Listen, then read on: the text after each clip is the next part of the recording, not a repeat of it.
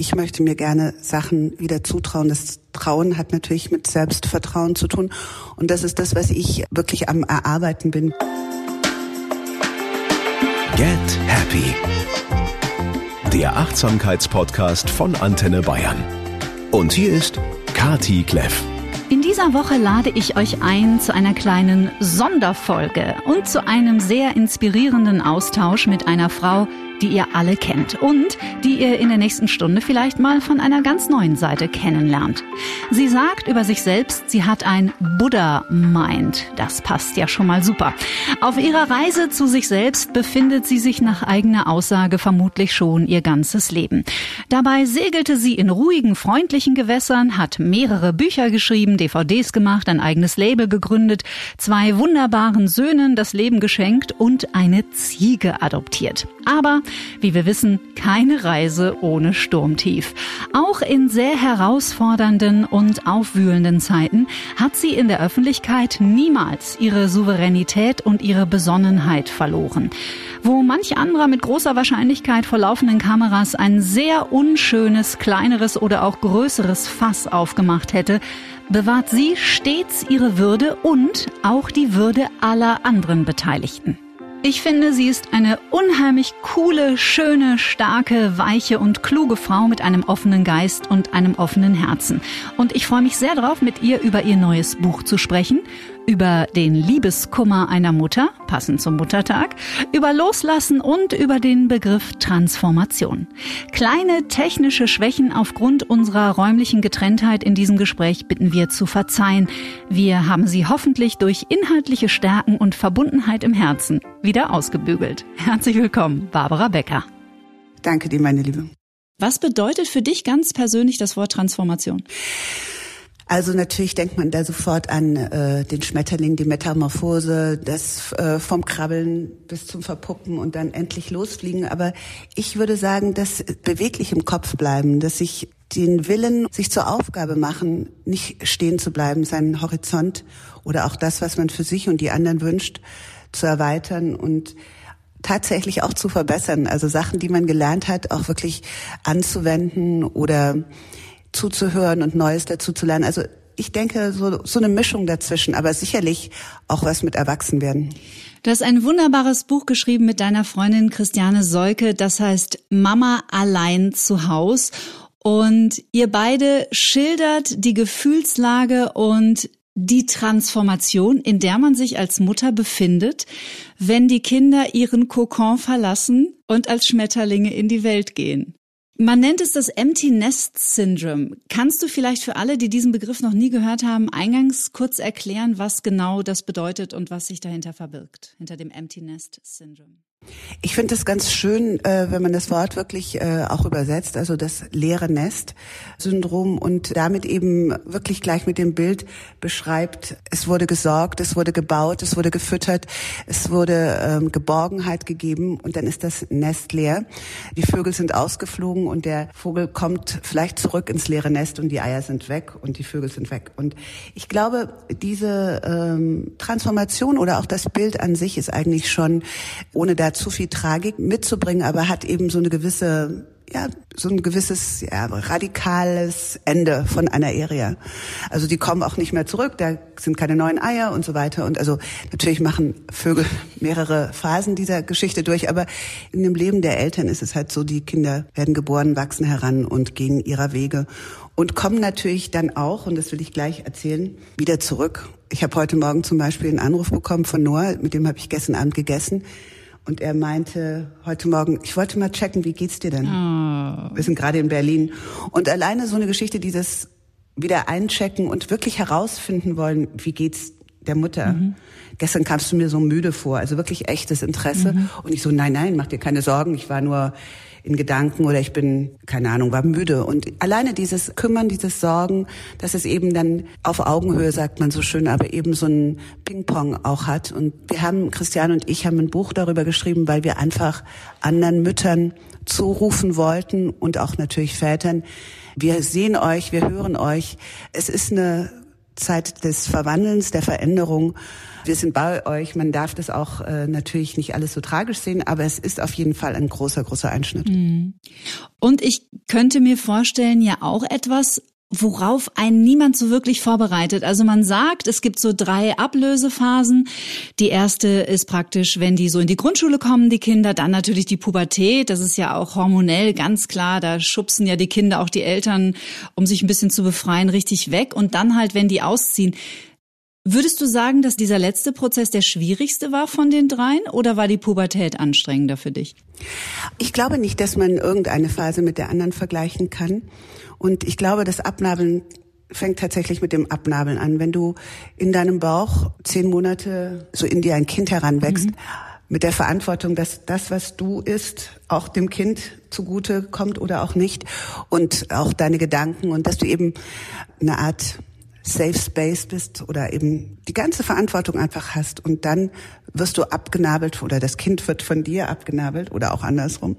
Und du musst dieser Welt vertrauen. Also all das, was du eben nicht nur kontrolliert hast, sondern was du an Liebe, Geborgenheit und Achtsamkeit auf dieses Kind in deinem Bauch projiziert hast, dass es gesund heranwachsen kann, mhm.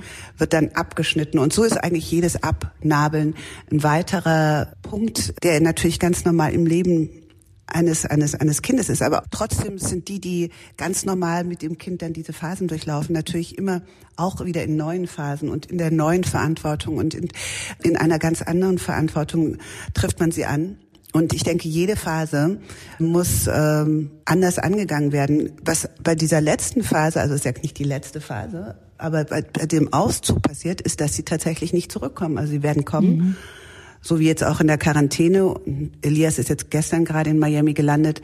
Den sehe ich am Sonntag. Der ist dann bei mir zu Hause mhm. und wir freuen uns auch schon, aber der zieht jetzt nicht mehr ein. Mhm. Und der Alltag, wie wir ihn hatten mit äh, am Donnerstag das, am Freitag das. Diese Zeit ist vorbei und das kann man sich natürlich, wir haben auch schon drüber gelacht, dass das natürlich jetzt ein Buch ist, äh, das schreiben wir in der Zeit, wo viele Leute sich natürlich komplett beengt aufeinander draufhängen, in jeder, natürlich auch in einer schwierigen Lebensphase, zum Beispiel Pubertät mit Homeschooling und so weiter und so weiter, wo man sich ein bisschen mehr Luft für sich und die anderen natürlich gerne wünschen würde. Aber ich würde gerne all diesen Leuten zurufen, so wie ich mir das auch immer wieder versucht habe, wirklich bildlich vorzustellen, dass diese Zeit wirklich miteinander begrenzt ist mhm. und dass man irgendwie versuchen muss, aus diesem Alltag noch ein bisschen Freude mitzunehmen und zu sagen, das ist jetzt unsere Zeit und ich will sie auf jeden Fall nicht verpassen. Mhm. Schön. Was mir beim Lesen sind mir so ein paar Worte ähm, sofort irgendwie durch den Kopf geschossen. Loslassen war natürlich eines davon. Es geht viel um Loslassen. Mhm. Ich fühlte mich an Liebeskummer erinnert. Und am Ende, und das hast mhm. du, glaube ich, auch einem Kollegen vom norddeutschen äh, Fernsehen gesagt, dass es am Ende doch auch eine Reise ins Innen ist, und zwar eine Reise zu dir, nämlich rauszuwachsen aus der Rolle Barbara als Mutter, zurück in die Rolle Barbara als Frau. Also die Rolle als Mutter bleibt mir Gott sei Dank immer erhalten, aber ich glaube, die Rolle als Mutter in der Verantwortung, also ich habe mich wirklich nur noch mit den Kindern gesehen. Mhm. Also das dieses, das ist auch wie alles andere wäre mir auch, hätte ich sofort irgendwelche Schuldgedanken mhm. irgendwie äh, begonnen, dass man, ich kann mich heute auch nicht rausdividieren, aber der Alltag, den werde ich alleine bestreiten oder der gehört mir. Und da ist es ähm, eben gilt es herauszufinden, was ich denn wirklich für mich möchte, auch im Alltag. Aber die Reise nach innen habe ich tatsächlich auch so begonnen, schon früh. Mhm einfach um eine gewisse Sicherheit zu haben, ob es das Chanting ist oder das Meditieren oder einfach wirklich in meinen Körper reinzuwachsen oder eben auch Sachen zurückzugeben, dass ich mich eben auch als Einheit verstehe. Aber ich glaube, der Weg nach innen, gerade als sie ausgezogen waren, war deswegen so notwendig, weil ich mich wirklich so sehr in Verbindung gesehen habe als als ähm, Kümmerer, als Beschützer, als und diese Aufgaben habe ich einfach nicht mhm. mehr. Also sie sind äh, erwachsen und in der Verantwortung und das ist auch richtig so. Aber es ist natürlich, was zurückbleibt, ist äh, deine, ja, deine Einsamkeit, weil du natürlich nicht genau weißt, ähm, wohin jetzt mit dieser mhm. ganzen Liebe. Und dann habe ich einfach den Spiegel mir vorgestellt und habe ähm, zurückprojiziert auf mich und äh, mir selber in meinem eigenen Leben Platz gemacht. Mhm. Und es ist eine sehr spannende, äh, ich verbringe immer noch meine liebste Zeit, natürlich ist die mit den Kindern und am besten beide zu Hause und die können auch schlafen, das macht nichts. oder mit ihren Freunden, die äh, die Füße aufs Sofa legen oder so. Aber ich, ich, dieses Miteinander ist das, was mir natürlich vertraut ist. Aber auf der anderen Seite habe ich auch wirklich großen Gefallen schon gefunden, mit mir alleine Zeit zu verbringen. Das war in Phasen so, aber das ist natürlich jetzt mein Leben. Ich bin sowas von sicher, dass du jetzt gerade allen Elternteilen, die zuhören, aus der Seele sprichst und wahrscheinlich, es gibt ja nun auch nicht nur alleinerziehende Mütter oder Mütter und Väter in Beziehung Klar. oder alleinerziehende Väter. Mhm. Und ich finde es wirklich spannend, weil da sehr wenig drüber gesprochen wird, wie groß die Lehre sein kann, wenn die Kinder aus dem Haus gehen. Und es gilt es, diese Lehre zu füllen. Du schreibst an einer Stelle, je älter man wird, umso enger steckt man sich seinen Rahmen. Wo steckst du ihn denn gerade weiter für dich ganz persönlich? Ich möchte mir gerne Sachen wieder zutrauen. Das Trauen hat natürlich mit Selbstvertrauen zu tun. Und das ist das, was ich äh, wirklich am Erarbeiten bin, weil ich denke, das ist so wie ein Muskel, dass man sagt, okay, also das hat nicht nur was mit Altern zu tun, sondern auch was mit Eingefahrenheit oder mit Routine. Und ich rüttel mich ganz gerne immer wieder von Mal zu Mal aus dieser aus diesem Trotz selber heraus, dass ich dachte, so habe ich das jetzt gemacht und jetzt mache ich was ganz anderes. Also jetzt gehe ich in ein Schweigekloster oder ich fange jetzt nochmal an, was ganz anderes zu lernen mhm. oder zu lesen, auch Sachen, die ich, also ich habe mir nie zugetraut, irgendwie Bücher zu lesen, die dicker waren als äh, zwei Zentimeter, drei Zentimeter oder so. Also ich meine Inches natürlich, also so. Meine Freundin dabei, die Tatjana, die liest nur Bücher, die so dick sind. Also solche Sachen, dass ich einfach sage, das mache ich jetzt auch oder dass ich mich nochmal ja für, für Sachen interessiere, wo ich einfach dachte, ach, das ist Geschichte zum Beispiel. Oder auch der der Elias studiert ja gerade Film in New York und hat jetzt gerade ganz viel wieder über diese wirklichen First Nation und und und, und diese ganzen tollen ähm, Völker gelesen und äh, will mit mir drüber sprechen und ich habe gar keine Ahnung.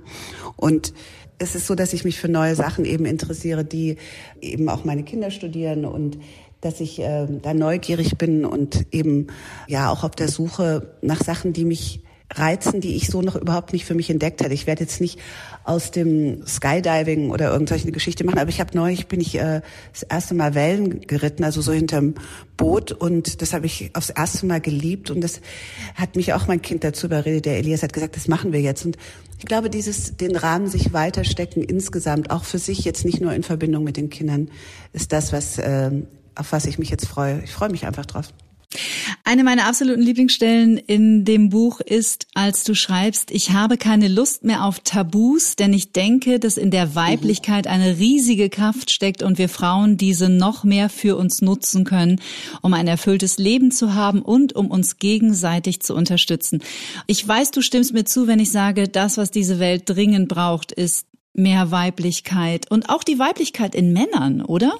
Ja, unbedingt. Ich glaube, dass wir von uns mehr wollen, voneinander mehr wollen als Frauen, äh, gilt oft als Bedrohung der Männer, dass sie eben uns Platz machen müssen am Tisch oder dass wir eben auf wirklich Gleichheit pochen, weil es nun mal im Gesetz steht und wir es auch verdient haben.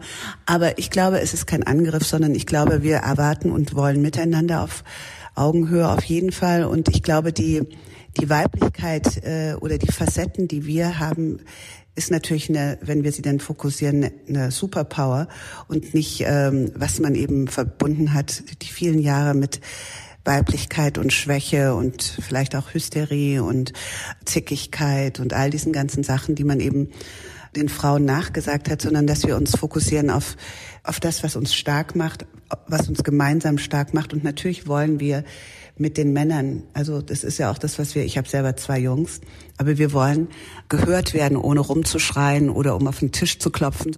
Ich glaube, es ist wirklich zu vergleichen teilweise auch mit Rassismus, dass man sagt, ja, wir wollen einfach auch die, dieselben Rechte. Also ich mhm. denke, es ist eine ähnliche Entwicklung einfach, dass man Frauen ähm, heute einfach Platz machen sollte. Wir wissen, dass es besser ist, wenn wir alle zusammen miteinander umeinander mhm. kümmern und nicht nur irgendwelche Leute, die ähm, das schon immer gemacht haben. Ich denke, dieses, dieser neue Wind äh, ist nicht als Gefahr zu betrachten, sondern wirklich als notwendige Luft.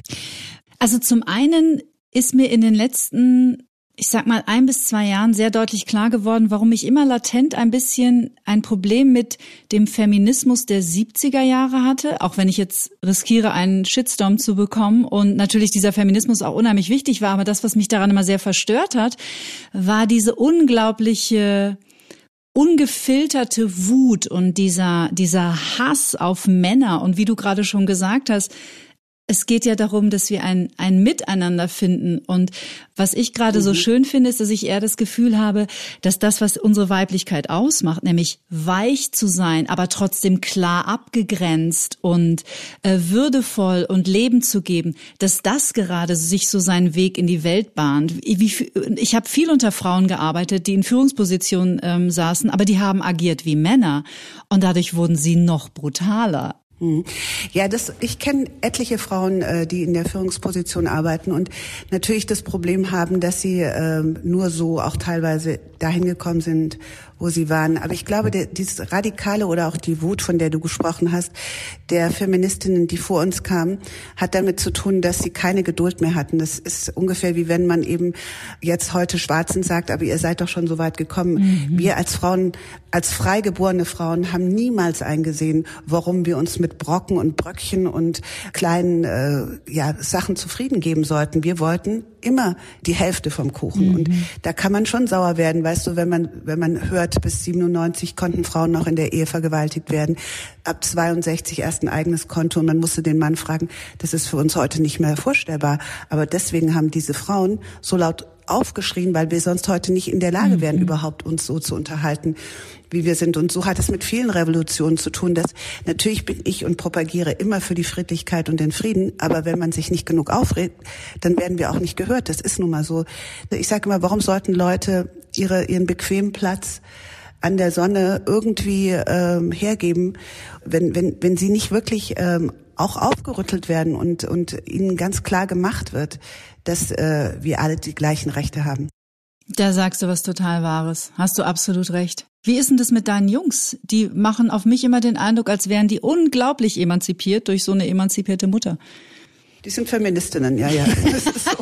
Also nein, sie sind wirklich, sie sind ähm, sehr frauenaffin, aber sie haben natürlich auch, äh, also sie sind ja nicht nur von mir erzogen, sondern der Vater war ja aktiv dabei und ganz, ganz viele Männer im Umkreis. Mhm. Also sie sind jetzt nicht so, dass sie das nicht unterscheiden können, aber es spielt tatsächlich ähm, diese Art von Gender Differentiation spielt bei, bei der Jugend eigentlich gar keine Rolle mehr. Also es ist ungefähr so ein bisschen, alle dürfen mit und es geht darum, ob du äh, was für die Gemeinschaft äh, dazu tust. Also dieses sich dividieren habe ich wirklich in der jungen Gesellschaft, in dieser auch, auch der Gesellschaft, die mein, mein älteres Kind schon hat und auch die, die Freunde, die Elias hat, die gibt's eigentlich so nicht mehr und die leben ja auch auf unterschiedlichen Kontinenten.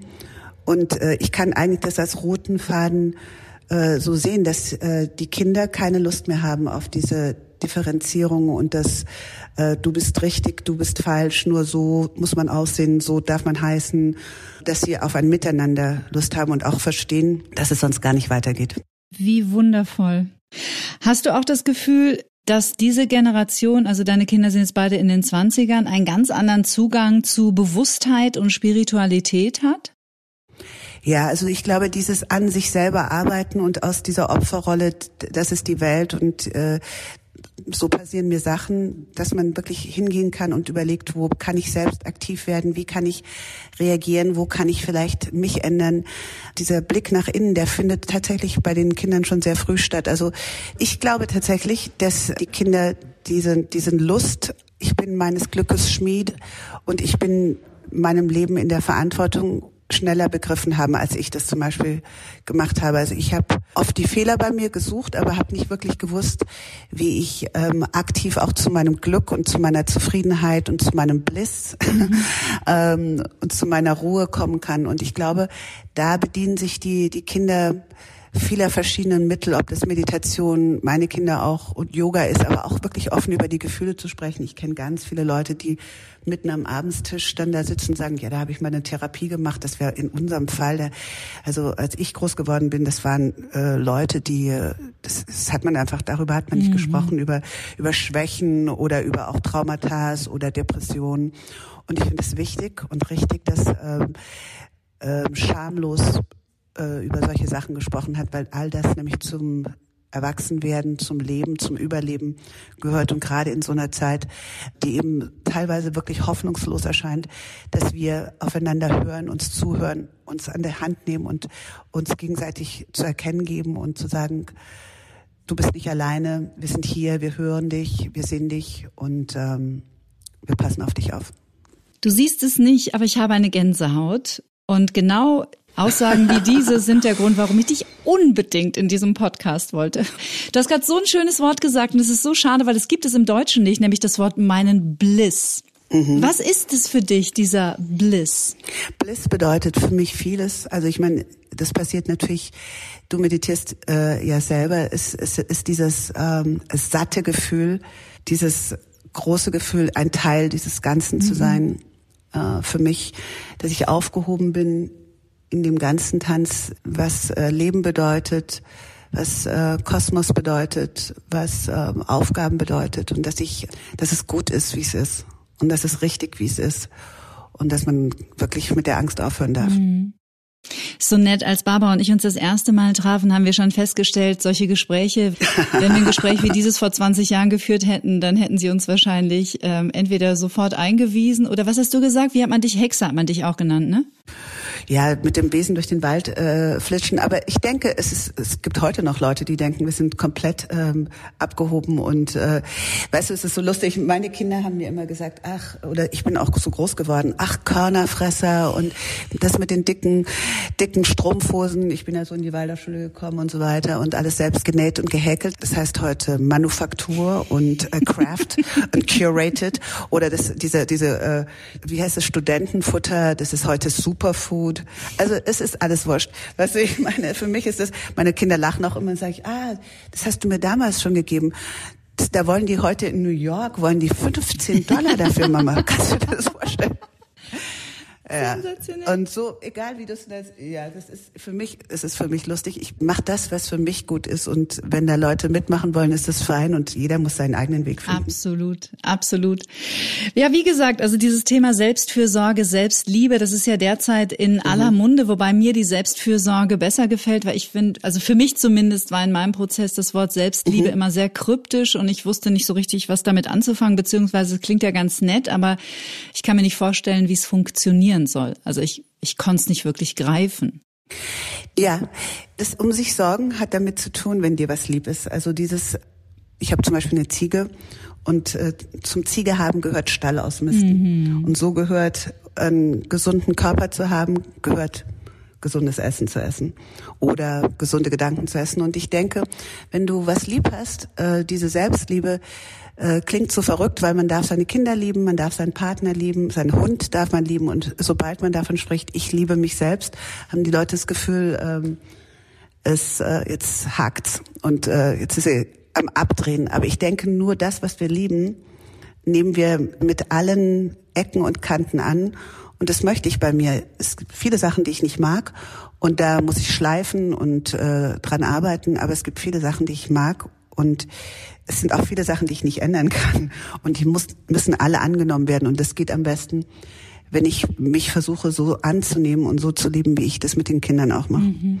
Und dieses innere Kind in mir und auch diese Frau Barbara, ich bin tatsächlich ihre beste Freundin. Und ich muss auf mich aufpassen, um dann auch auf andere aufpassen zu können. Das habe ich irgendwann verstanden. Und ich werde nicht nur so ein bisschen drüber wischen über meine Ecken, sondern ich will ich will möglichst viel von mir wissen und äh, möglichst äh, tief reingehen. Und das hat dann irgendwann mit Liebe zu tun. Mhm. Ich liebe es, mit dir zu sprechen. Dann müssen wir, machen wir es halt öfter. Ja, es ist einfach total inspirierend und so schön. Und du hast, das habe ich dir schon gesagt, wir sind jetzt momentan als äh, kleine Anmerkung für alle Podcast-Zuhörer, wir sind jetzt leider momentan getrennt. Barbara ist in Berlin, ich bin in München. Und trotzdem bekomme ich aber so, auch wenn wir uns nur über Zoom sehen, ich bekomme einfach so deine dein, deine Vibes mit. du strahlst für mich, das habe ich dir in München schon gesagt, erstmal eine sehr, sehr große Würde aus und immer schon übrigens, obwohl ich dich ja nie persönlich kannte, eine große Ruhe und Souveränität. Du wirkst sehr ausgeglichen. Ich ähm, habe mich irgendwann entschlossen, was mir wichtig ist. Und mich dann auch entschlossen, mich über vieles nicht mehr aufzuregen und äh, eigentlich mein Timbre, mein, meine Stimmung in der ähm, Dankbarkeit zu haben. Dankbar, Dankbarkeit für, für dieses Leben, für die Geschenke, äh, die Mitmenschen, meine Kinder natürlich an aller Stelle und überhaupt, dass ich da sein kann. Und ähm, habe natürlich, wenn mir Sachen begegnen, raste ich schon aus und, und ich äh, reg mich auf, aber ich kann es eigentlich gleich schnell wieder oder relativ schnell wieder in die Perspektive, in den Rahmen zurückrufen, mhm. was mir wirklich wichtig mhm. ist. Und die Sachen, die mir wichtig sind, ja, sind so bedeutungsvoll, dass alles andere äh, daneben als klein erscheint oder als als als Steps auf meinem Weg, aber nicht als ähm, als das große Bild. Dieser Satz, ich habe mich irgendwann entschieden, äh, mich nicht mehr so über alles aufzuregen, äh, da fragen sich jetzt natürlich alle, das klingt ja super, nur wie hat sie's gemacht? Hast du so, so Top 3 Tools, auf die du auf keinen Fall im Alltag verzichtest, um diese Stabilität aufrechtzuerhalten? Ja, also da gibt es viele, viele Sachen. Für mich wird natürlich immer das Schlafen noch, äh, ist eigentlich eins meiner Sachen, mit der ich, die ich jetzt gerade erst wirklich richtig am Lernen bin. Also das Schlafen, das gute Schlafen, mhm. das sich wirklich auch für meinen Schlaf Platz machen.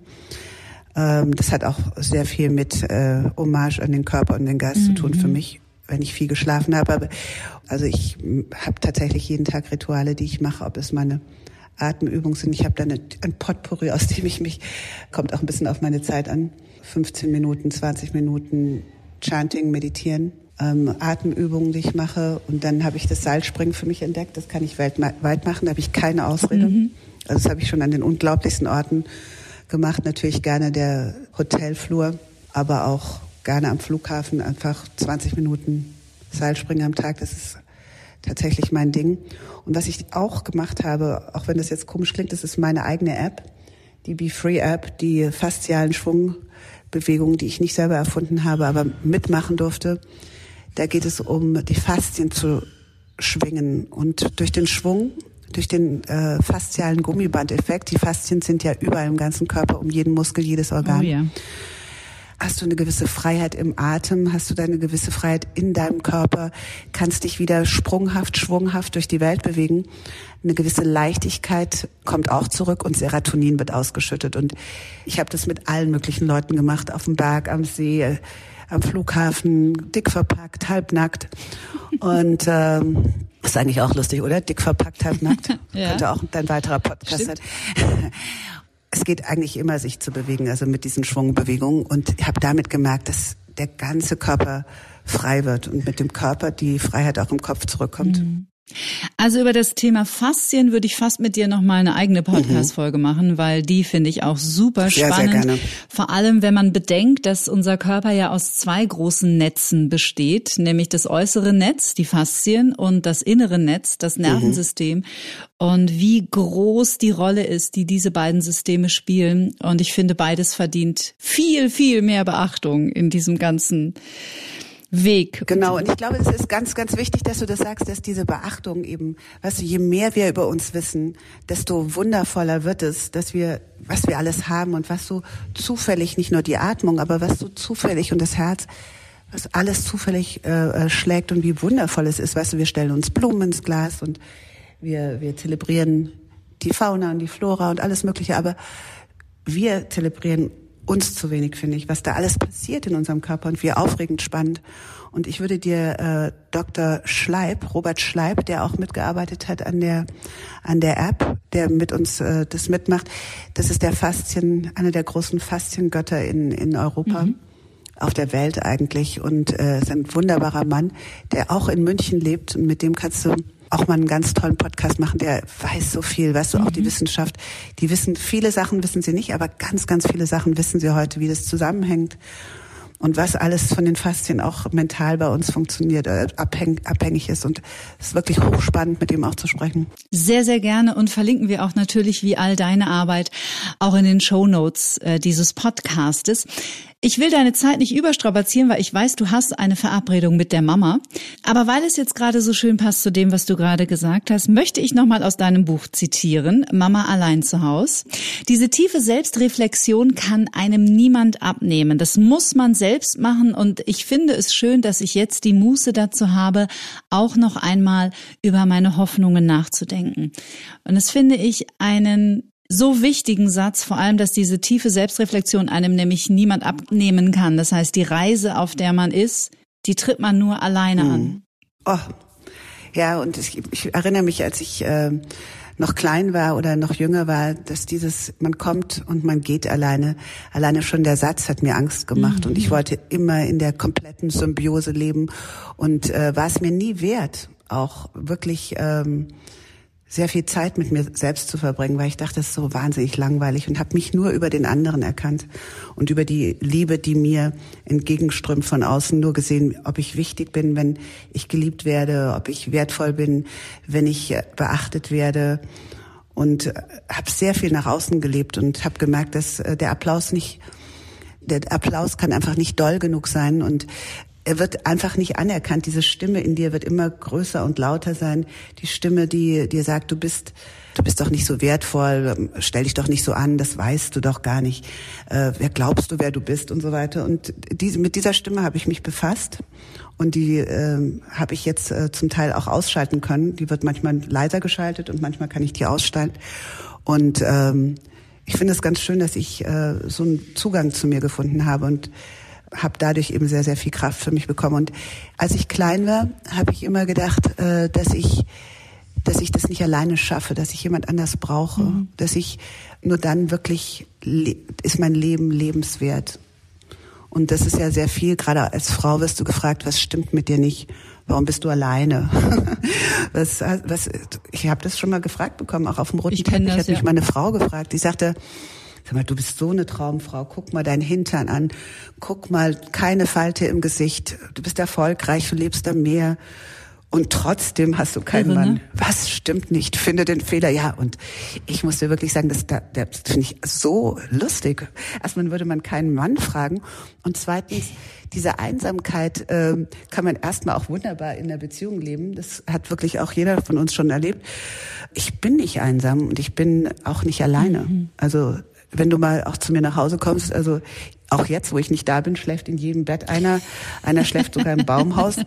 Ich habe nicht das Gefühl, dass ich, dass ich einsam bin und ich glaube, dass äh, man das einfach auch sich selber auch anders sehen darf, nämlich als äh, dass man sich auch genug wert sein darf, das auch so zu machen und für sich selber zu zelebrieren, ob das das Kochen ist oder das alleine schlafen oder was auch immer, Zeit mit sich selbst zu verbringen, mhm. finde ich heute wunderbar.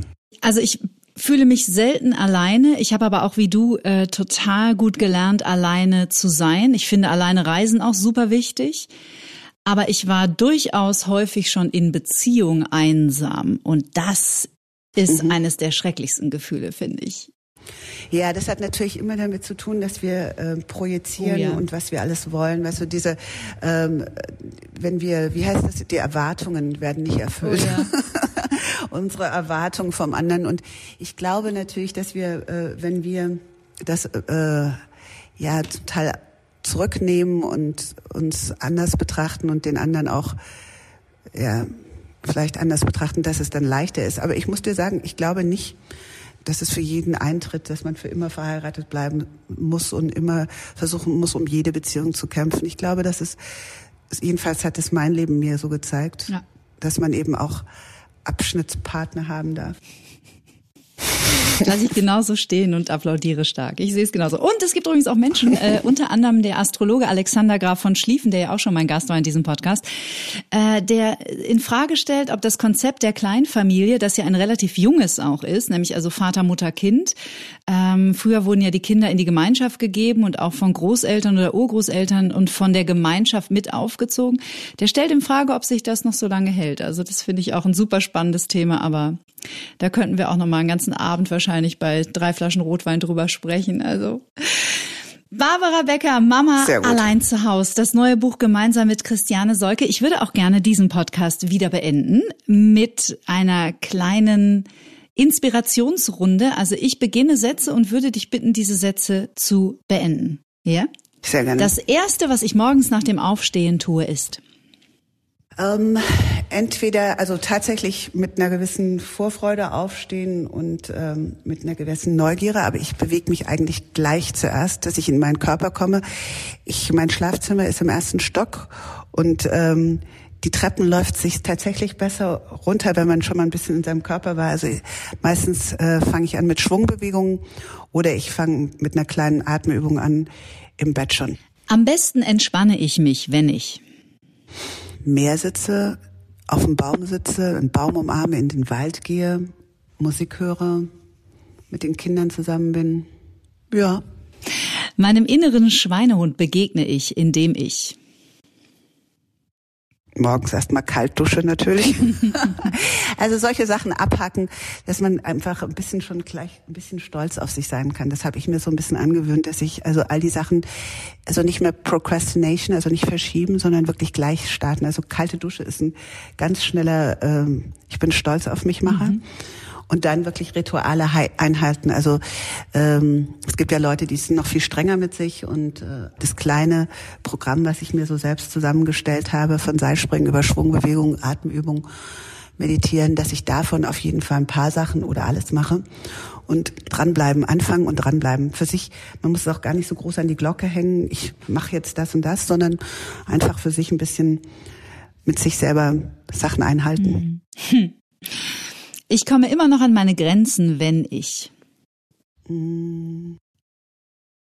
Natürlich über Ungerechtigkeit nachdenken muss, wenn ich ähm, Grenzen meiner Geduld meine ich damit, ähm, über Rassismus nachdenke, mhm. über ähm, Ungerechtigkeiten, wenn es um äh, Miteinander äh, und um Menschlichkeit, Menschenrechte geht, da auf jeden Fall.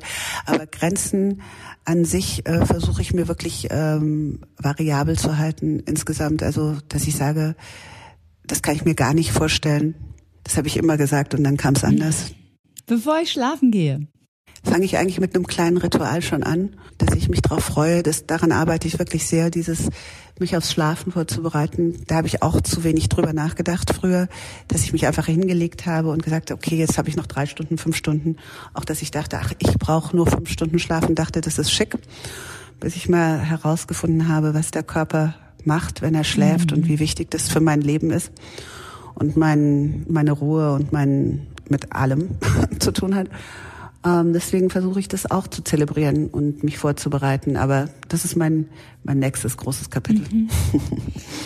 Als ich 20 war, dachte ich, dass ich ähm, zum Glücklichwerden verheiratet sein muss.